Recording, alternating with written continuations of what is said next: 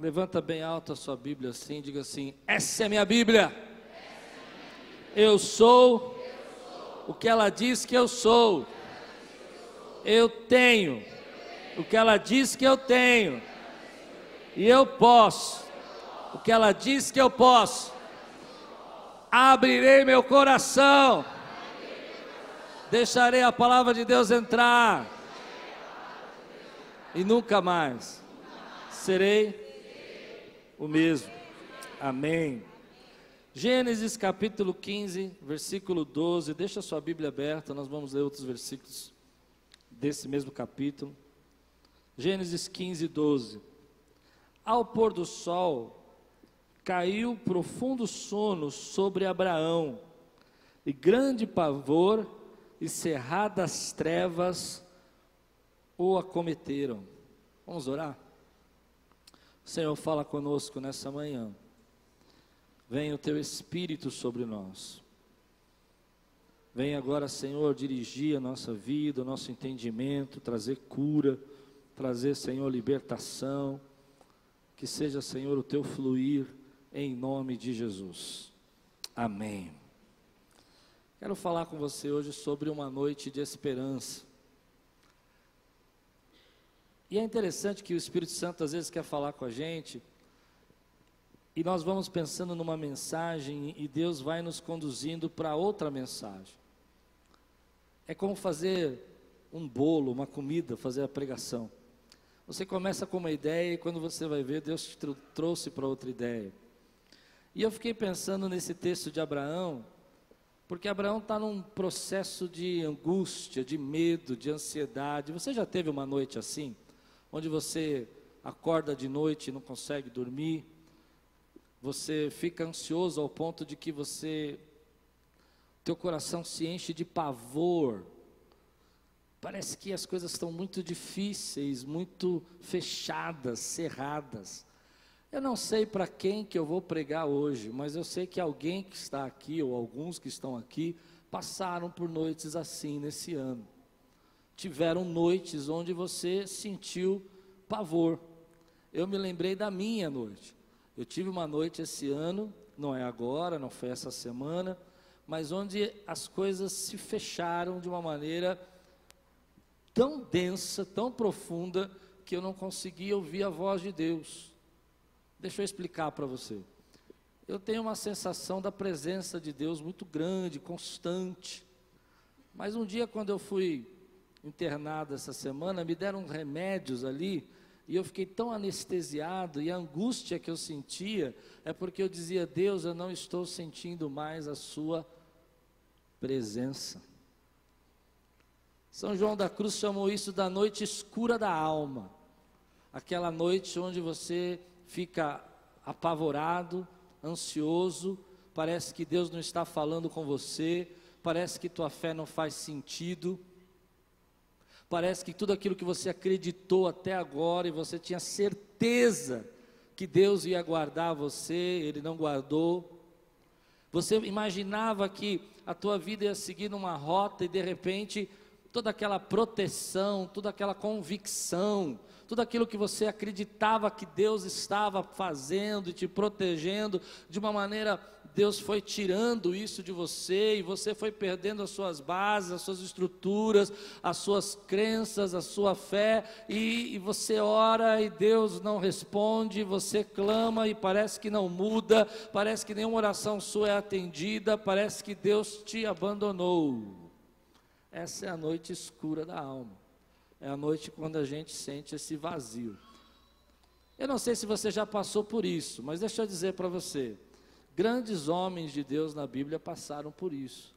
Abraão está aqui nesse texto dizendo que ele está numa noite de pavor, de tristeza, de susto, de medo. A Bíblia fala com, conosco aqui, ele usa um termo assim, grande pavor. O coração dele ficou apavorado.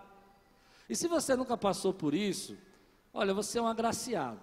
Eu vou dizer para você que você é uma pessoa muito abençoada.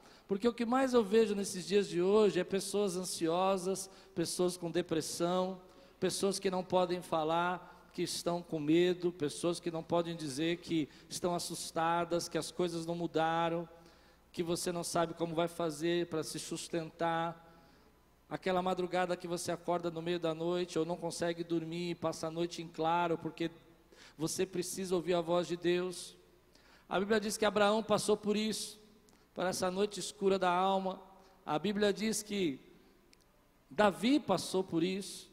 A Bíblia diz que Jesus passou por essa noite escura da alma, noite onde as, ele chorou e clamou e suou lágrimas de sangue. Isso acontece com homens de Deus e com mulheres de Deus, porque Deus quer nos ensinar alguma coisa.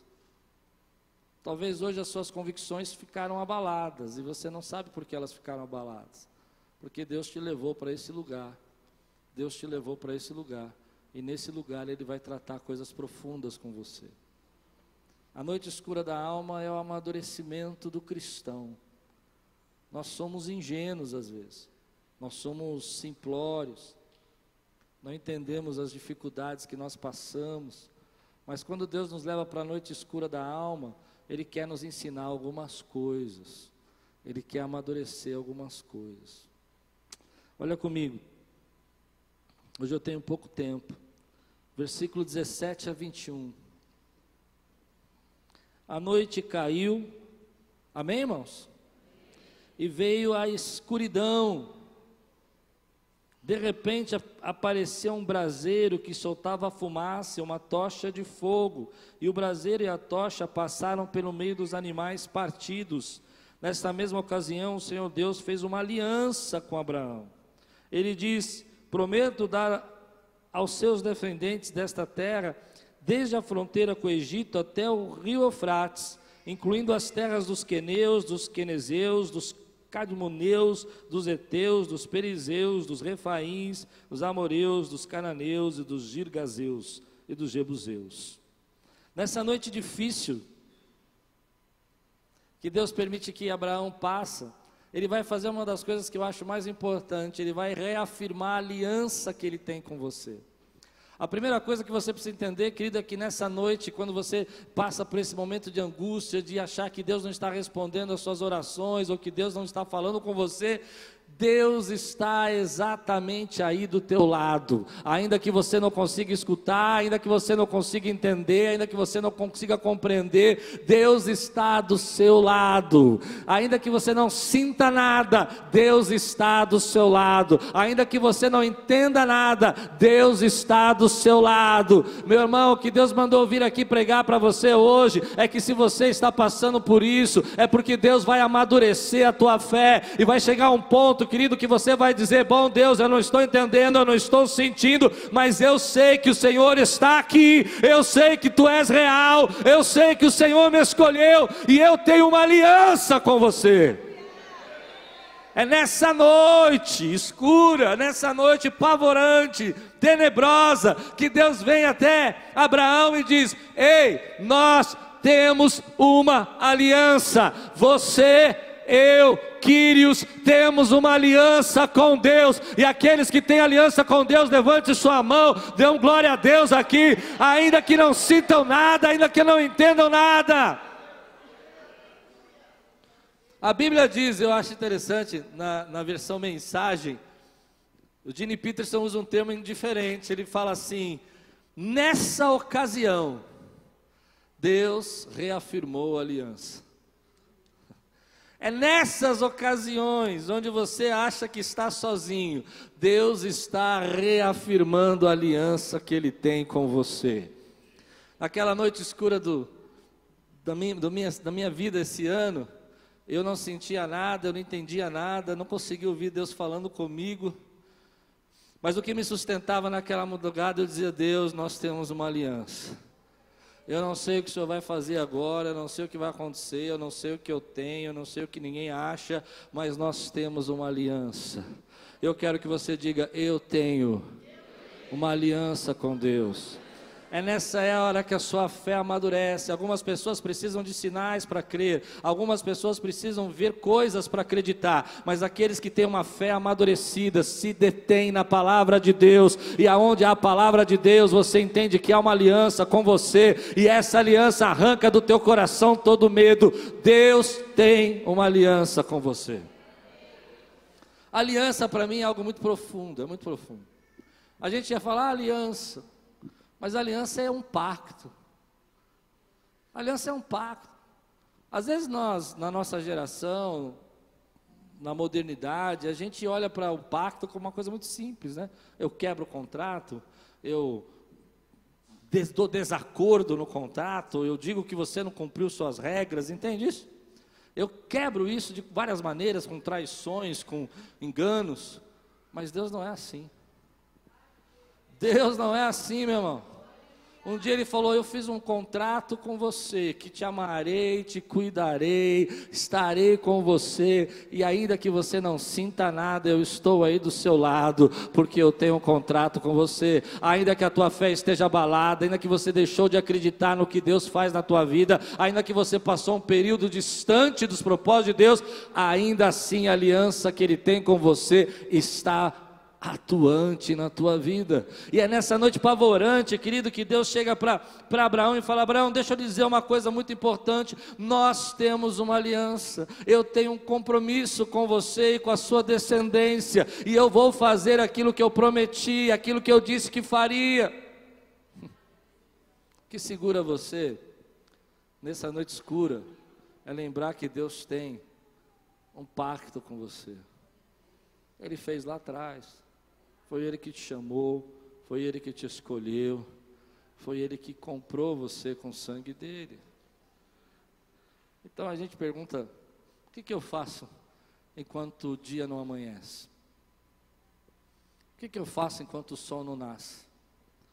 O que, que eu faço enquanto eu não sinto essa noite escura sair da minha vida? Às vezes ela demora um dia, às vezes ela demora meses, não é? Que eu faço? A primeira coisa eu me lembro daquele salmo que diz assim: o choro pode durar uma noite, mas a alegria vem pela manhã. Deus tem um novo amanhecer para você. Deus tem um novo amanhecer. Eu vou dizer diferente: Deus tem um novo dia para você.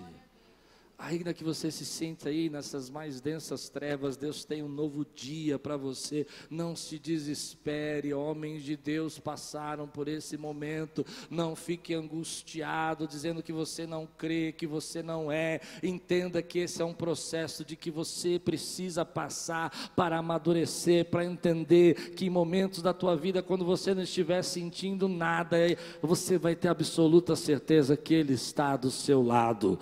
O choro choro pode durar uma noite, mas a alegria vem pela manhã. Ela está chegando, ela está vindo. Eu não sei como, mas ela virá na tua vida, ela responderá as suas perguntas. Essa é a palavra que Deus vem para mim, colocando no meu coração, que às vezes nós achamos que está tudo acabado, que eu não sou nem crente. Já sentiu assim que você não é nem crente? Será que eu sou crente mesmo? Bom, eu estou pregando para você. É nessa hora que Deus fala para você: Eu tenho um amanhecer para você. Olha o que Davi disse. Salmo 30, versículo. Perdão, Salmo 42, versículo 5.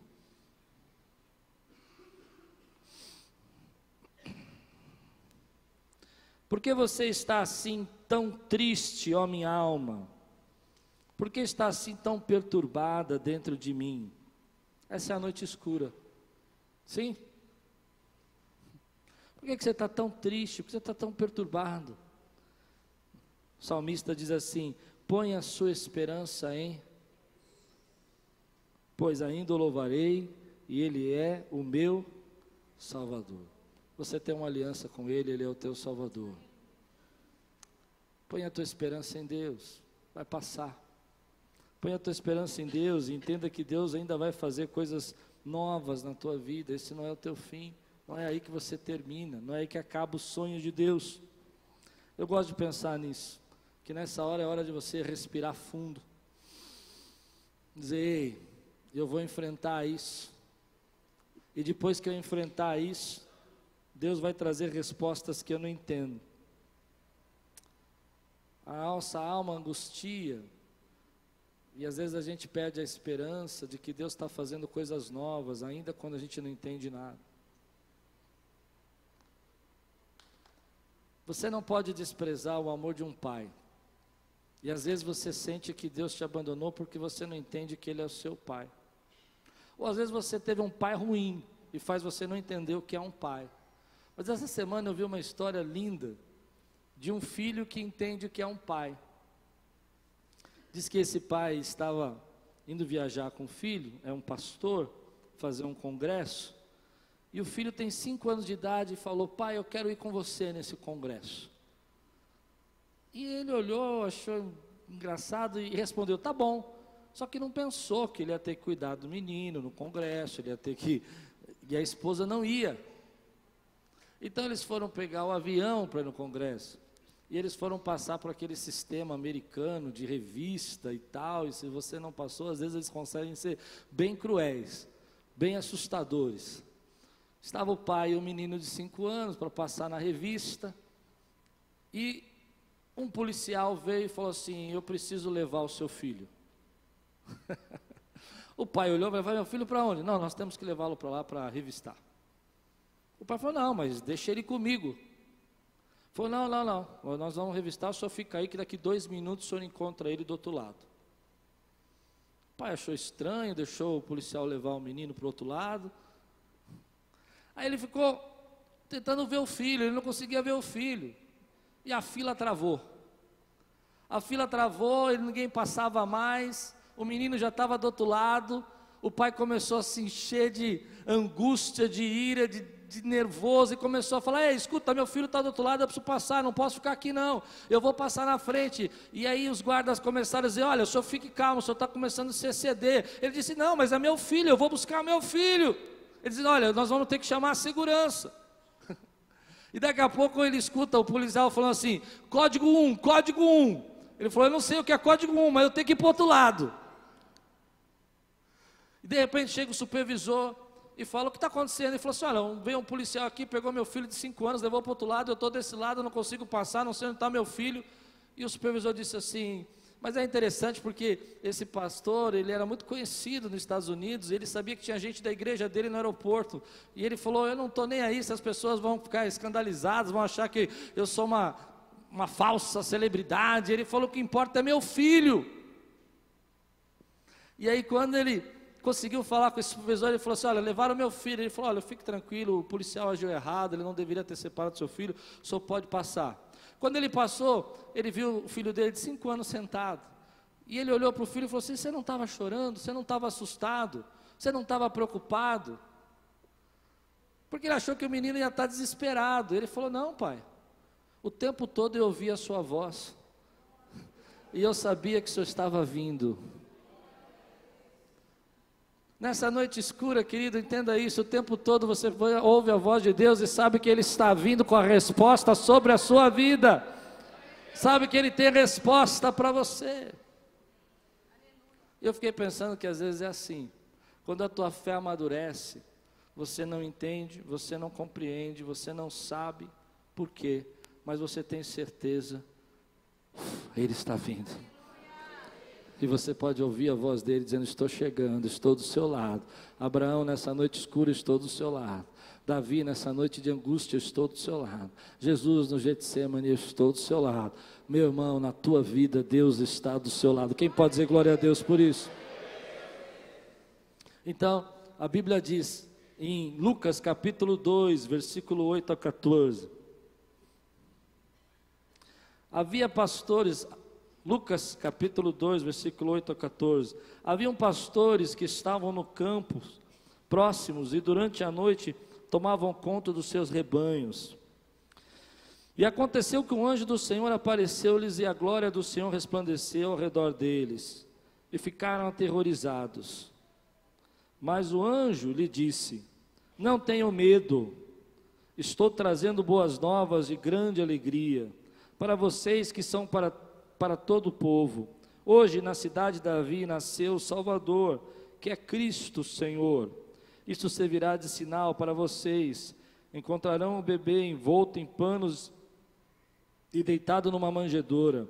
De repente, uma grande multidão do exército celestial apareceu com o um anjo, louvando a Deus e dizendo: Glória a Deus nas alturas e paz na terra aos homens aos quais ele concede o seu favor. Eu não sei como você imagina esse campo de pastores, mas eu tinha uma imagem desse campo bem, bem diferente do que eu vi. Eu imaginava uma planície enorme, sabe? Grande, muito verde. Era assim que eu imaginava. Quando eu estive lá, eu fiquei um pouco desapontado. Porque é um estreitinho de terra, comprida, porque lá é deserto. Não é? Quando você olha aquele estreito de terra, ele não parece tão significativo. E ainda a pessoa que estava nos mostrando disse assim: Olha, foi nesse campo aqui que provavelmente Davi apacentou as ovelhas, e foi nesse campo que provavelmente apareceram os anjos. Eu imaginava um campo, querido, como esses que nós temos aí no Brasil, enormes, sabe, verdejantes. E era um estreitinho de terra com um pouquinho de grama, bem pouquinho, que é deserto. E veio no meu coração uma palavra que nesse lugar Deus vem e anuncia numa noite a mudança de toda a humanidade. Era um lugar fantástico.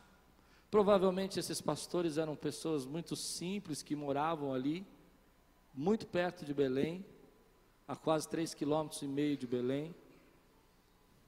E Deus vem naquela noite e diz assim: Ei, através dos anjos, nasceu o Salvador. A história da tua vida, a história da humanidade nunca mais será a mesma. Nunca mais vocês vão entender o mundo da mesma maneira, porque Jesus está a três quilômetros e meio mais ou menos de vocês. E veio essa palavra que eu quero te entregar, você que está na noite escura. Se Deus pôde mudar a história da humanidade em uma noite, o que Ele não pode fazer na tua vida hoje, meu irmão, quando você se levanta e diz: Eu creio, eu continuo acreditando. Se Ele pode, querido, transformar a história de todos nós num dia só, dizendo assim: ali está o Salvador, as boas novas de alegria chegaram. Aí eu digo para você que na tua vida, meu irmão, que hoje Deus tem boas novas de alegria sobre você também. E se Ele muda a história, da humanidade, Ele muda a história de quem Ele quiser, a hora que Ele quiser. Receba um novo amanhecer para você. Receba um novo amanhecer. Eu imagino que aquela, até aquele momento, a, a maneira como eu vejo o mundo, era um mundo em densas trevas, pavorantes, igual aquela de Abraão. Mas a humanidade toda estava nela. Mas a Bíblia diz que nasceu o Salvador, a luz dos homens. E aí começou a radiar a luz, para que eu e você pudéssemos viver nessa luz. Ele é o nosso Salvador. Nunca mais você estará sozinho. Nunca mais. Não é o que você sente, não é o que você percebe, não é aquilo que você está vivendo naquela noite escura de angústia, é a certeza de que Ele é real, vive e reina para sempre, Ele é o nosso Salvador. Quantos podem dizer glória a Deus a esse Jesus? A Bíblia diz que os anjos disseram boas novas de alegria. Sabe qual é a boa nova de alegria? Você não está sozinho. Sabe qual é a boa nova de alegria? Você não paga os seus pecados, Ele já pagou os pecados na cruz. Sabe qual é a boa nova de alegria? Habita dentro de você o Espírito Santo de Deus. Aliás, eu vi uma história interessante que eu nunca tinha ouvido sobre a estrela de Belém. Por isso que ficou muito difícil a pregação para mim. Porque eu sempre fiquei imaginando a estrela de Belém como uma estrela real, assim, sabe? Ah, que nem a gente põe na árvore de Natal em cima, né? Eu vi uma história, eu não sei se foi Crisóstomo que falou agora, eu não anotei, mas achei muito interessante que ou Agostinho, eu não sei, é, que eles tentaram procurar essa estrela várias vezes, né? Um achavam que era o cometa de Halley, procuraram uma, uma explosão, uma, uma, como é que chama aquela estrela supernova que explodiu? Muito, muito legal, tudo isso é legal. Mas tem um problema na história. Na história tem um problema porque diz que quando os, os, os magos, que não são reis, magos, que seguiram a estrela, que provavelmente eram persas, eles é, falam com Herodes e depois a estrela aparece de novo para eles. Então, alguns dizem, ah, apareceu porque ficou de noite, outros dizem, apareceu, né? Como é que apareceu? Como é que uma estrela desaparece, aparece, acende, apaga? Uma estrela para brilhar, tem que começar a brilhar lá no, no jardim do Éden para chegar no dia de nascimento de Jesus. Amém, queridos? Entende isso que eu disse? Para chegar à luz. Mas houve uma pessoa na, na igreja cristã que ela determinou essa estrela como Espírito Santo. Eu achei tão bonito isso. Tá bom, se você não gostou, fica, fica com a sua ideia de estrela, eu fico com a minha aqui. Mas é, é, não é teologia agora, estou dizendo que eu achei tão bonito isso. Porque ele diz o seguinte: que como é que poderia uma estrela pairar sobre uma casa? Como uma estrela poderia sinalizar a casa exata aonde Jesus estava para os pastores? A não ser que fosse uma luz, uma luz como o Espírito Santo. E eu fiquei imaginando, querido, que as boas novas do Evangelho é que essa luz que guia os pastores é a mesma luz que é o Espírito Santo que habita dentro de você, está guiando você nas noites escuras da sua vida. Sabe o que você precisa? É só de uma noite de esperança. Sabe o que você precisa? É só de uma noite onde você ouve a voz de Deus dizendo assim: Ei, já nasceu o Salvador. Por que, que você está sozinho? Por que, que você está aí? se ele já veio? Então eu fiquei imaginando essa luz guiando a gente, a igreja, nós. É tudo bem, talvez não seja assim, mas e pairando sobre os pontos onde você precisa mudar, ser abençoado, viver, porque hoje as boas novas do Evangelho chegaram. Você crê nisso? Se Deus mudou a história da humanidade numa noite, Ele pode mudar a sua história, querido, num dia. Se você crê, diga glória a Deus por isso. Quero terminar.